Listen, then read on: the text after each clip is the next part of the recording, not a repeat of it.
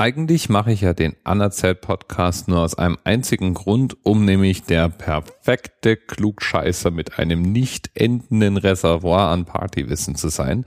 Und auch die 142 scored mal wieder volle Breitseite in dieser Ecke.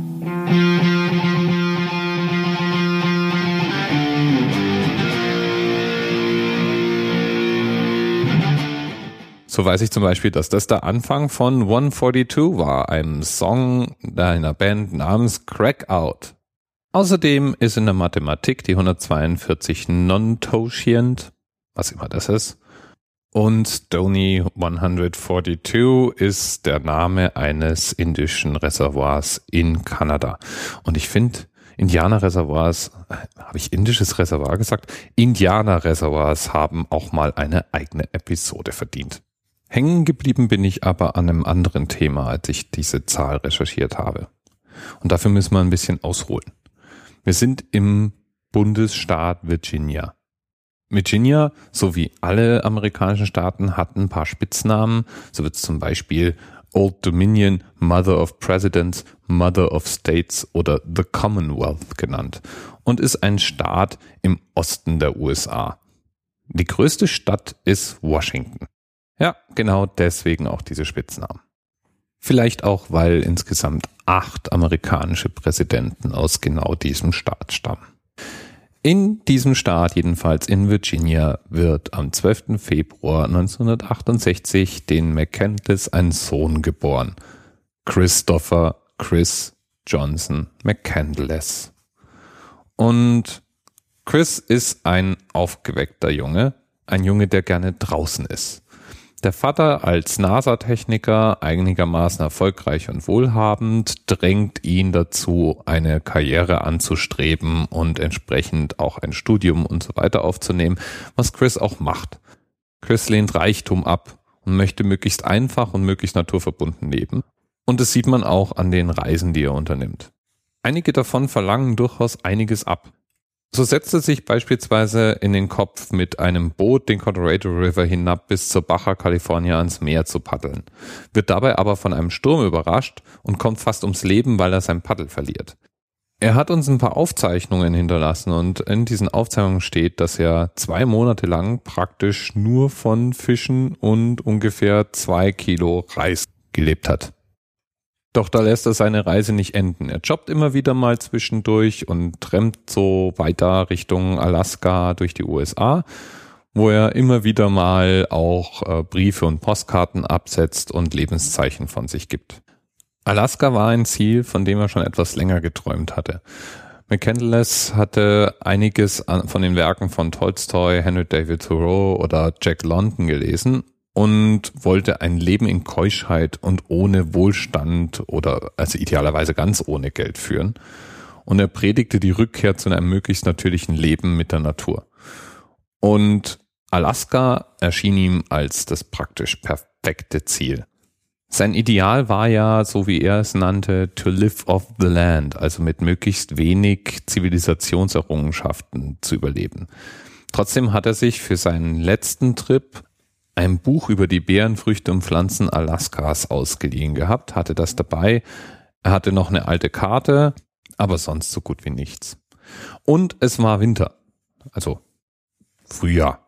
40 Zentimeter Schnee lagen, es war April, als er beschloss, mit seinem Abenteuer zu beginnen und an den Anfang eines Wandertrails trennte und von dort aus loszog. Vier Tage ist er gewandert, bis er auf einen ausgedienten Bus stieß. Und dieser Bus trägt eine Nummer, nämlich die 142.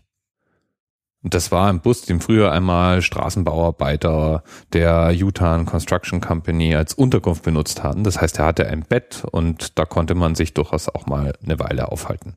Tja, und bei diesem Bus machte er es sich bequem und versuchte eben in der Wildnis zu leben. Er hatte ein Kleinkalibergewehr erworben gehabt, mit dem er dann eben Eichhörnchen, Vögel und auch einen Elch erlegte.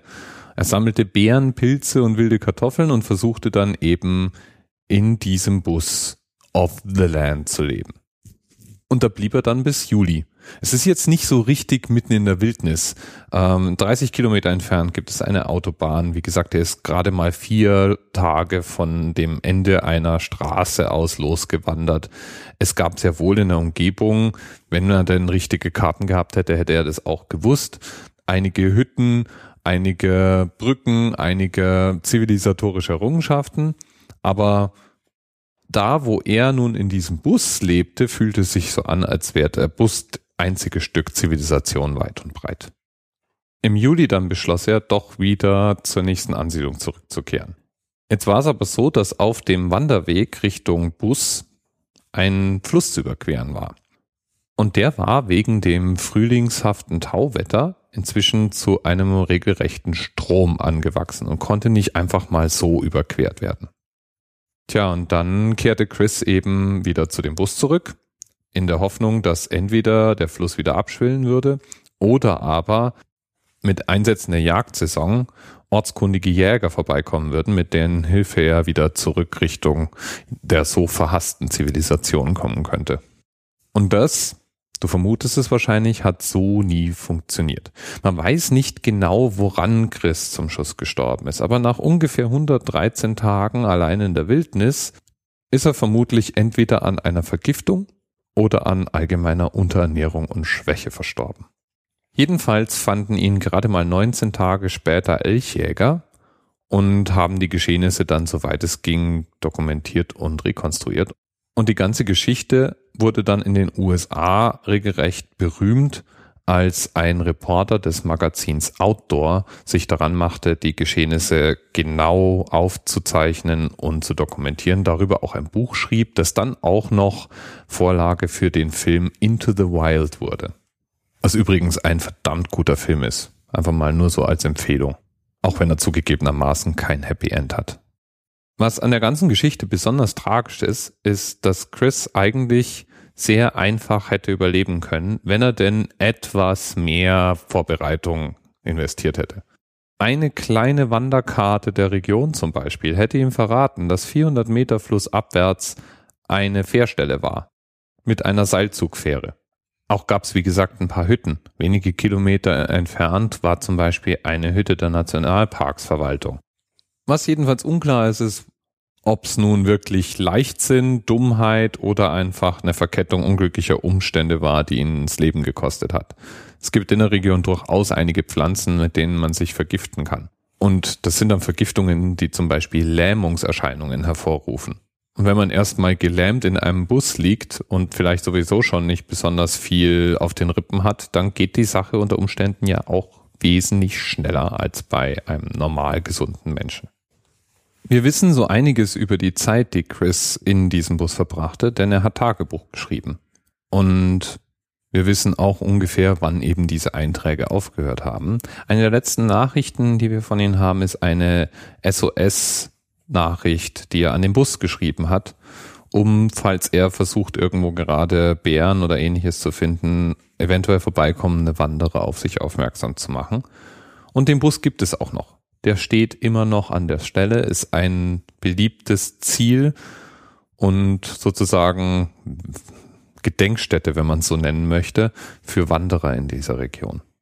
Der Bus hat jetzt den Spitznamen The Magic Bus und manch einer geht dahin, um über sich, seinen Platz in der Welt, über idealistische Vorstellungen, Zivilisation oder vielleicht auch die etwas dunkleren Seiten bis hin zu der Frage, ob sich Christen eigentlich im Wesentlichen umbringen wollte, nachzudenken.